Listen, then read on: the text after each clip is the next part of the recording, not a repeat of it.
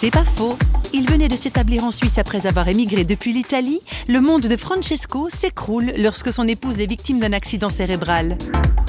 J'étais très découragé, justement, on venait d'acquérir cette maison. Ma femme, elle avait aussi un petit salaire, donc on avait calculé que les deux ensemble, on aurait pu payer nos hypothèques.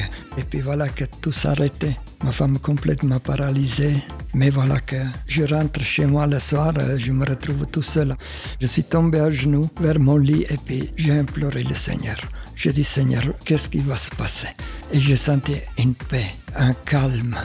J'ai pas attendu savoir qu'il m'a dit ne te soucie pas, mais j'ai senti qu'il était là, présent. Et j'ai pu dormir cette nuit. J'ai reçu cette paix et ça, ça a contribué encore une fois à renforcer ma foi et mon engagement. C'est pas faux, vous a été proposé par Parole.fm.